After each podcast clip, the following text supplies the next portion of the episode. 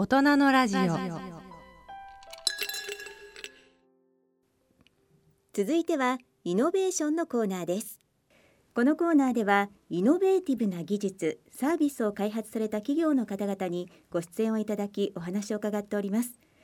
今回は株式会社アクアイグニス代表取締役社長の立花哲也さんをゲストにお迎えしてお送りいたします。立花さんよろしくお願いいたします、はい、よろしくお願いいたします。はいえまずこの株式会社アクアイグニスという会社についてご紹介いただけますか？はい、あのー、創業は三重の菰野町なんですが、はい、えー、オープンして10年の施設になっています。えー、まずあの温浴施設とですね、はい、えー、飲食店またスイーツのショップ何かを手ざ手掛けている、まあ、複合のリゾート施設で、はい、えー、売上の規模は約20億といった、まあ、こういった施設になっております。はい、具体的に今サービスとしてはどんなことを提供されてるんでしょうか？とですね、えー、まあ食をテーマにしていて、はい、えー、まあよくある福あの田舎の温泉施設からですね、複合のリゾート施設にしたといったところでして、はい、えー、まあ、3つ施設がありまして、はい、1つは、えー、菰野町でのアクアイグニスというう、まあ、スイーツイタリアンレストラン、えー、温浴施設農園とそしてお宿があるといった施設があり、はい、またあのそのすぐ近くにですね、えー、疎水居というちょっと高級な離れなお宿と。そしてもう一つがですね、はい、えー、昨年7月にオープンしたこれも同じ三重県なんですが三重県のちょっと南の方で、はい、滝町といった町に、えー、これ大きな施設なんですけどビソンという食をテーマにした施設を、まあ、運営しております。それぞれまあ癒しと食という感じですかね。そうですね。あの食と癒しをテーマにしているというのがあの我々の施設の特徴ですね。そういった施設を展開されているわけですね。はいで、えー、その3施設なんですけれどもまず、えー、三重県菰野町のアクアイグニスこれはどういった施設なんでしょうか？はい。あのーもう菰野町って、まあ、人口5万人ぐらいしかいないですね、はい、えー、温泉の観光の町なんですがここにですね、えーまあ、もともとあった古い温浴施設を、はい、リノベーションしてオープンしたんですが一つの特徴としてはえー、辻口博信さんという、まあ、世界一になっている、はい、テレビに出るようなあパティシエ、はい、えー、そして、えー、イタリアンでもこの有名なですね奥田正幸シェフ、はい、そして、えー、恵比寿で、えー、予約が一番取りにくいと言われている笠原さんの、はい、まあ、こういった有名な料理人さんのおお店を出店いただいたということと、はい、おそれを地域の食材を生かして、えー、まあ、運営していると。そういった複合的な温浴リゾート施設になっています。今あのお名前上がった方々皆さんもう本当に著名な方ばかりですけれどもどうしてそういった方がこう賛同してくださるようになったんでしょうか？そうですね。やっぱりあの地方って美味しい食材だとか、たくさんあるんですけど、はい、それをこうなかなか生かしきれてないと。なかなかこう変えることができないんですね地域って。けどそれを、まあ、変えるには思い切って、まあ、そういったシェフたちを連れてこようというのが発想でして、はい、ただあのなかなかあ来ていただけないこともあったんです。でそしてですね、えー、それをなんとか僕も実現するために、はい、まあ、辻口さんに関しては、はい、えー、三重から、えー、東京の自由が丘の本店に、はい、えー、1回2回5回6回7回8回目ですね。8, 回,、えー、8回目にですね、やっとおちょうどお昼時だったので、はい、えー、ランチもでもして何回も来てくれてるから話聞こうかといったところがきっかけで、えー、まあそれからトントン拍子で現地に見に来てくれて、えー、まあじゃあよしやろうとこの自然の中でいちごハウスもあるしということで話が決まったっていうエピソードがありますね。今ね一口に8回っておっしゃいましたけれども、はい、三重からこう東京まで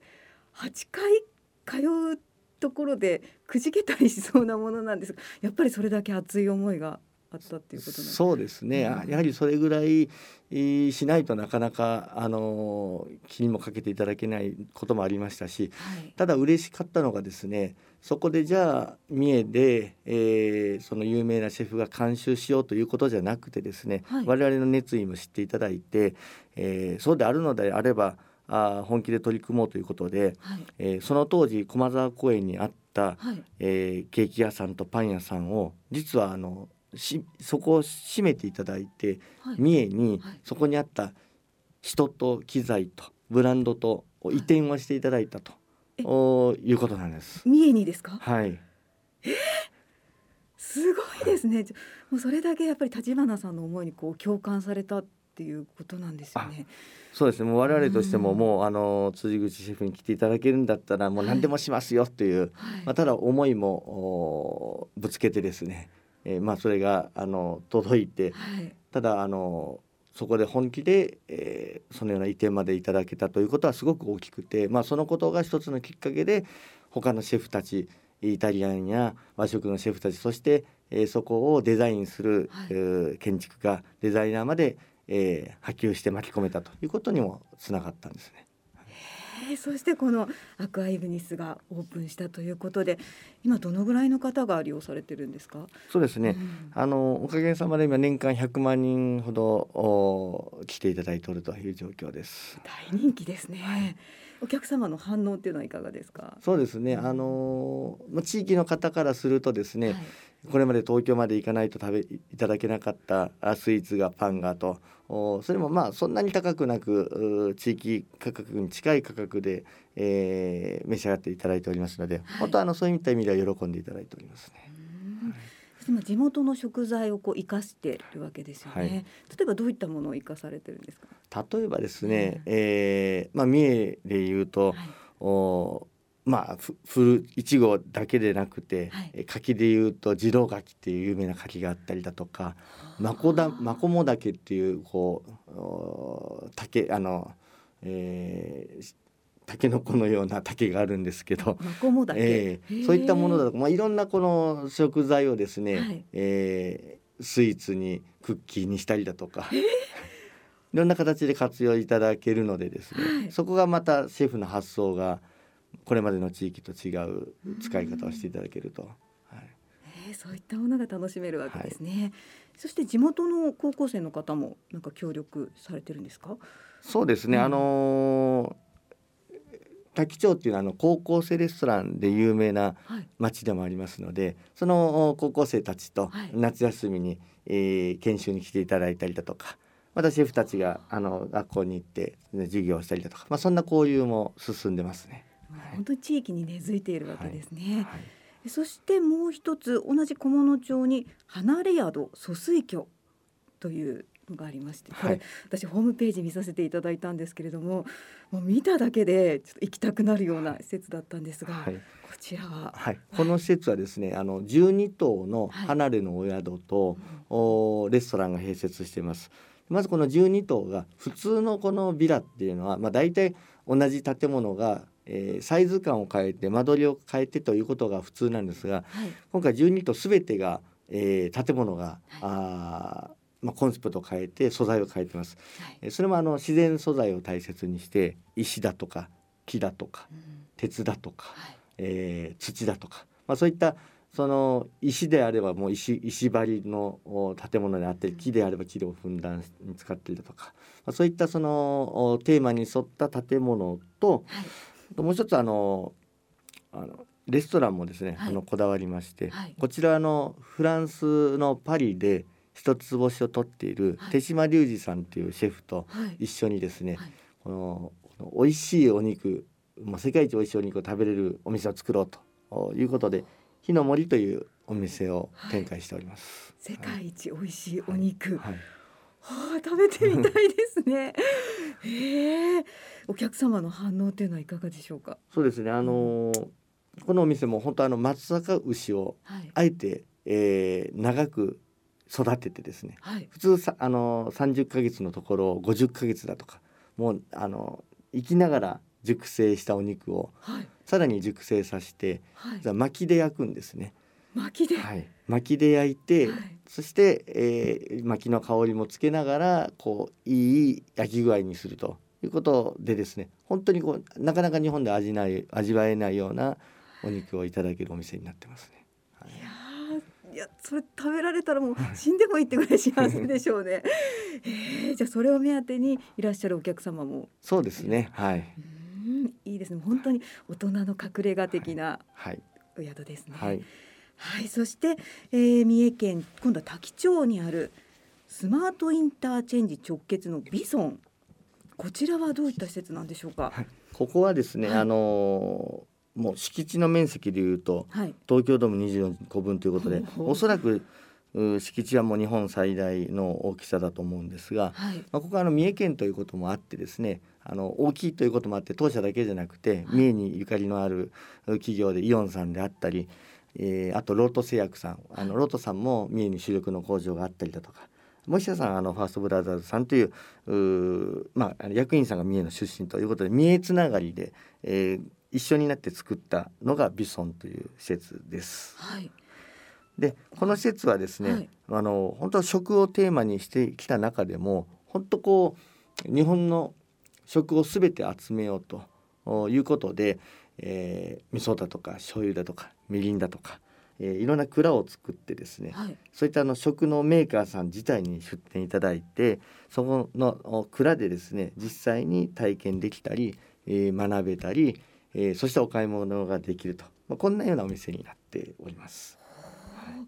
こういった施設を作ろうと思ったきっかけっていうのはあるんでしょうか？そうですね。やっぱりこの今日本全国いろんな商業施設ができておりますが、まあ、ほとんどが、まあ、アパレルが中心になった、うん、あまだスーパーが中心になったあお店なんですが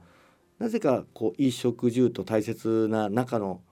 食が意外に少なくて、はい、そういった和食をテーマにした施設がないということもあります。でそのこともあってやはりこの食文化があどんどんどんどんこうなくなっていく、その地域のいろんな発酵文化だとかい。ろんな酒造りだとかああるんですが、はい、そういった出汁を取る習慣がなくなったりだとか、まあ、簡単になったりだとか、はい、あまあ、そういったのが、まあ、寂しいなと、うん、お地域で大切にしないといけないものが大切になされなくなっているなということをすごく感じていて、はい、あのそこを解消したいと同時にやはりこういった食文化発酵文化をこう大切にしている方だとかあ守っていきたいという方もたくさんいらっしゃいますので、まあ、そういった施設が集積することでこうただ単に一つだけのお味噌だけだとかお酢だけじゃなくてこれが集積することで一緒になってこのお伊勢さんの近く、まあ、伊勢神宮から15分のところなんですがここで、えー、守りつ継がれていくというかここで商業として成り立っていくということをなんか実現したいなと思っております。まさにこう日本の食文化がそこに集結しているという。はい。で東京ドーム24個分の広さの土地で、はい、しかもこのスマートインターチェンジに直結されているということでこれには何か理由があるんですか？この場所にしたという。そうです。ねあの今回たまたまですねここがあの高速道路に、えー、接続しているあの面している場所でちょうどジャンクションなんですね。はい、で南に行くと熊野熊野古道そして東に行くと伊勢伊勢神宮ということで、まあ、伊勢神宮からこうあのちょっと帰る参拝終わって帰る時に、はい、えー、もう15分20分のところですのでそういった意味でまあ渋滞対策もあるんですけど、はい、スマートに、えー、お越しいただける、まあ、そんな場所にしたいなと思っておりまして、はい、あのまあ、そういった思いでここの場所にもしたということもありますね。そしてまあ食の施設だけでなくさまざまななんかこうエリアがありましたよね。なんかこう、ちょっと芸術的なエリアがあったりとか。そうですね、うん、あのアート、まあ、食に関するアートであったり、はい。はい、えー、あとももちろん和食のいろんな名店も集めたり、はい、えー、またあのもともと多気町っていうのは薬草の町であるということもあって、はい、えー、薬草の、まあ、研究所と薬草のお風呂も展開しております。あとですねここすごくこだわったことがありまして、はい、まあ SDGs じゃないですけど、うん、その今の現在の商業施設って基本的に、えー、借地なんですね。はい、で定期借家契約で20年か30年で、えー、壊して、更地にして返す。要は終わることが前提なのが今の地方の創業商業施設の一般的な形なんですが、はい、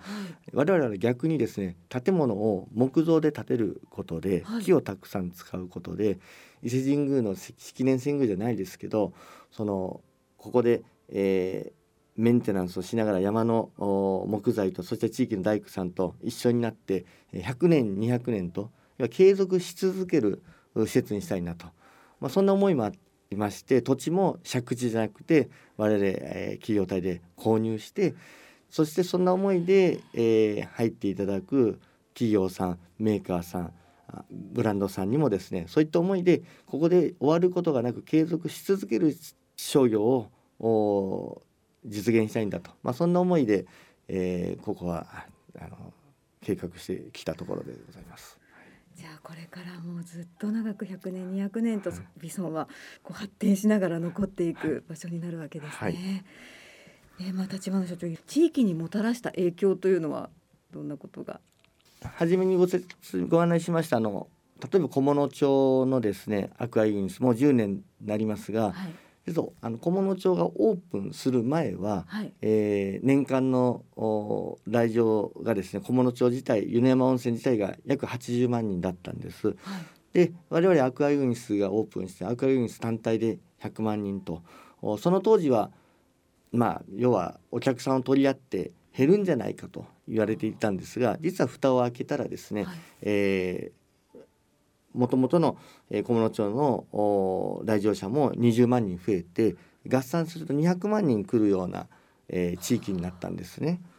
なので、まあ、新しいこういったにぎわいを作るということは私としてはあの相乗相乗効果になると思ってまして、はい、そういった意味であの今、まあ、ありがたくもですね、はい、いろんな全国からですね、えー、うちの町でもできないかというようなお声もいただいておるというのもこの一つの、えー、地域での食をテーマにしたモデルができたのかなとは思っております。まさに本当に地域にこう貢献して活性化しているわけですよね。さあではここからは、えー、社長ご自身について伺っていきたいと思いますが、はい、まあ今ねお話を伺っていても非常にこうアイデアですとかバイタリティが豊富な方だなという印象なんですが少年時代というのはどんな少年だったんでしょうか？もう少年時代はですね、はい、とにかく勉強が大嫌いで とにかく勉強せずに山に行ったり川に行ったり釣りをしたりと、はい、もう本当に、えー、朝から晩まで遊んでいるのが大好きな、はい、勉強嫌いな少年時代でした。三重県のお生まれなんですね、はい、お生まれも三重県で、その頃何かこう漠然と何かになりたいなとかっていうの夢はあったんですか？いやあのー特にはなかったんですが、はい、とにかくこうまあそんな遊んでばっかりの成績は悪かったんですが、はい、なぜかですね体育と、はい、絵が描くのが好きで美術が、えー、成績が良くてですね、まあそういったあとは良くないんですけど、まあ、そういったあのうん、なんかこういいのか悪いのか、はい、ちょっと変わった子でしたね。えー、体育と美術が得意、はい、特に絵を描くのが得意。そうですね。はい。えー、ちなみにどういう絵を描いてたんですか？あのもう水彩画もなんかこう絵のコンクールなんかあったらもうすごく喜んで描いていたりだとかなんかあの陶芸なんかが好きだったので勝手に山に行って粘土を取ってきて、自分で粘土をこねて焼いて自分で窯を作って焼いていたりだとかですそんななんかちょっと変わった子でしたね。それはすごいですね。はい、もう自分で窯を作って、はい、やっぱりこうそこに魅力を感じていらっしゃったんですよね。そう、ね,、いった芸術に。はい、で、えその後、えー、進路としてはどちらに進まれるんですか？そうですね。そんなこともあってですね、はい、えー、陶芸家になりたいなという思いから、はい、芸大に行きたいなということで芸大を目指していたんですが、はい、なかなか芸大って門が狭くて、えー、入れて、えー、で入れてくれなくてですね、はい、その入れてくれない中でですね、はい、えー、そのもう本当に18、えー、区の時にですね、はい、えー、もう建設会社でアルバイトをしながら目指していたと。建設会社でアルバイトをしながら芸大を目指していたと。はい、逆にその建設会社が楽しくてですね、えー、その当時その建設会社にちょっと現場監督が足りない状態だったんですね。はい、えー、で私結構こうそういうのをこう何とかするのが大好きで、はい、じゃあ自分がもうまだ1819のくせに現場監督になるんだっていうことで もう測量したりだとか、はい、あ現場で写真撮ったりですねもちろん作業もしたりとかしてですねもう全部覚えてですね、えー、もう一つのちょっとした現場は担当できるようになってですね。で実はもうそのままこうそこで覚えてあこここんな楽しいことだったら、はい、もう自分でやってしまおうということで本当二十歳の時にですね、はい、まあその今思うと無謀だったなと思うんですが二十歳の時に、えー、一人で、えー、建設会社やろうということで独立したのがまあこの今の事業の本当原点ではあるんですけどね。はい、あの二十歳でしかもアルバイト建設会社アルバイトをしていて会社を起こそうってなかなかそういう発想にいかないと思うんですけれども、まあ、今回こんなビソンを作ったこともそうなんですけどやはりこうやればできるんだと思ってまあ思い込みが激しいのかやりたいと思ったらこうやり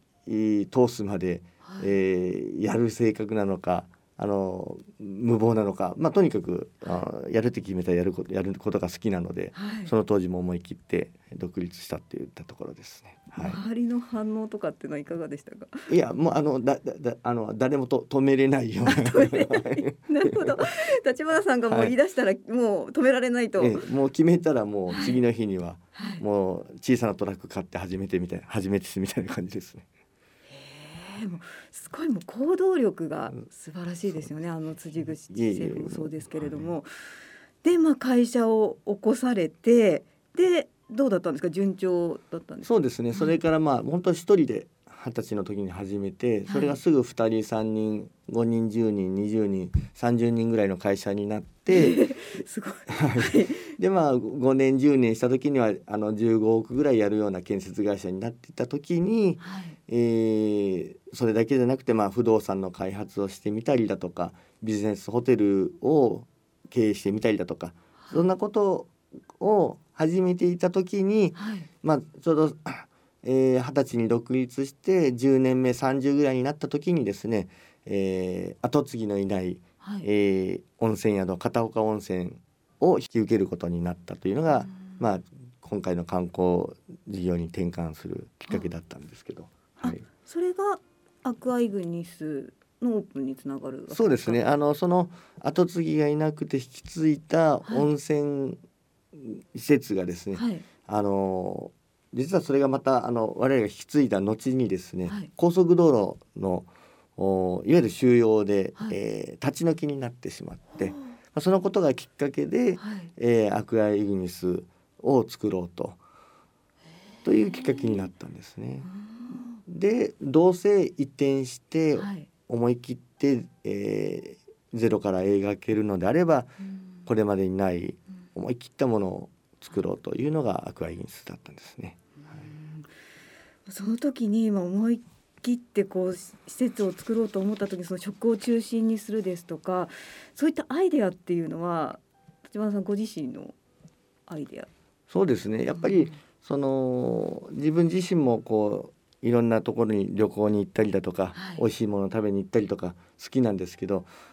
やっぱり旅に出て、はい、一番楽しいのはお食事ですよね、はい、えー、もちろん朝昼晩と3度必ずいただくものですので、はい、そこが一番美味しいといったところ。あともう一つは彼らの建物だとか、うん、そのデザインですよね。そういったものが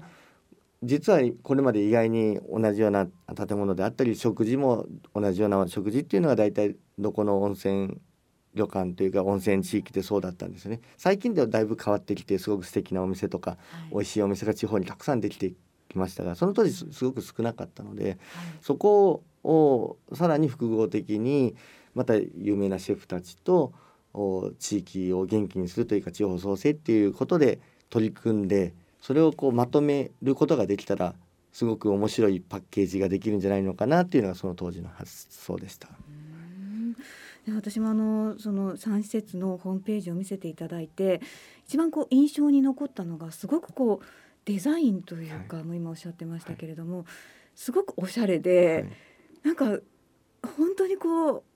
素敵だな芸術的だなっていうのを印象を受けたんですけど、はい、それってやっぱりこう立花さんご自身の幼少にその芸術が好きだったとかそういったことにつながってるんですかね？そうですね、うん、あのやはりあのかっこいいものを素敵なものを作るっていうのはすごく大事ですし、はい、まあちょうどその頃もですねそういったあのまあいい建築家さんとかいいデザイナーさんと出会ったっていうことも、はい、こういった辻口シェフだとか笠原さんだとかそんな関係もあってそういった素敵な方に出会ったこともあるんですけど、はい、本当そのおかげでですね、えー、いわゆる SNS がちょうど始まりだした時が10年前でしたので、はい、まあ今もそうなんですけど我々あんまりその CM だとか広告とかしなくても、はい、お建設コストは少し高くなっていても結果として、はい、えー、長くなあの愛していただけるというかあのご評価いただけるというか可愛がっていただける施設になるのかなとは思ってますね。そうですね。でも本当にこう人によってできてきてる季節あの施設だなという印象を受けるんですが立花さんご自身がこの人素敵だなとかこの人いいなって思うそのなんていうんですかねインスピレーションというかそういうのってあるんですか、うん、あそうですね。あの、うん、やはりこう会う人ってこう会ったらすぐ分かると言いますか、まあ、まず一つは、ままあ、優しい結果として優しい方であったりだとかやっぱ思いやりがあったりだとか、うん、そういった思いのある方っていうのはやはり、えー、近くの人にもそうですし地域のことだとか、まあ、もっと言えばあの平和のこととか考えている方が多いんですけど、はい、まああそういったこう優しさ基準が一つかなと思いますけどね。はい。そういった方たちが集まってできた施設だからこそ本当に魅力的で、はい、たくさんの方に支持されてい。くわけですよね。はい、はい、ではですね最後に今後の御社の事業展望ですとか構想夢などを伺いたいんですが。はい、えー、まあ今回このアクアイグニスを10年、えー、やっておりましてそしてまた、えー、ビソンというモデルももう約10年かかって、えー、作ってきました。で疎水家というお枝も作りましたがこの3つのモデルを作るに本当にあの結構苦労したといいますかいろんな方にお力いただいたりいろんな方にご協力いただいたりとかそのいろんな人の方々の支えもあってこの3つのモデルができたと思ってます。でこのモデルって本当にその今回の三重だけじゃなくて、えー、地域を変えればあ食材も違う発酵文化も違うまたそこの地域でご活躍いただく人だとか企業メーカーさんとかも違うのでですね、はい、ぜひあの今回このモデルをですねせっかくできたモデルを、うん、お他の全国の地域でもですね活用していきたいなと、はい、こんなことは考えております。ぜひこれを全国日本全国に広げていけたら素敵ですよね。はい、はい、そして、えー、ごめんなさい立花社長の三陳情っていうのがあるということだったんですが、これはどんなことかお話しいただけますか？そうですね。うん、あのこれはまあ私だけに限ってこれこれがいいのかどうかは別としてですね、はい、私の思っていることはとにかくこう諦めないこと。絶対に諦めない、えー、やると決めたことはですね、うん、えーやり続けるやり通すと、はい、いうことが一つと、はい、もう一つはですねやはりあの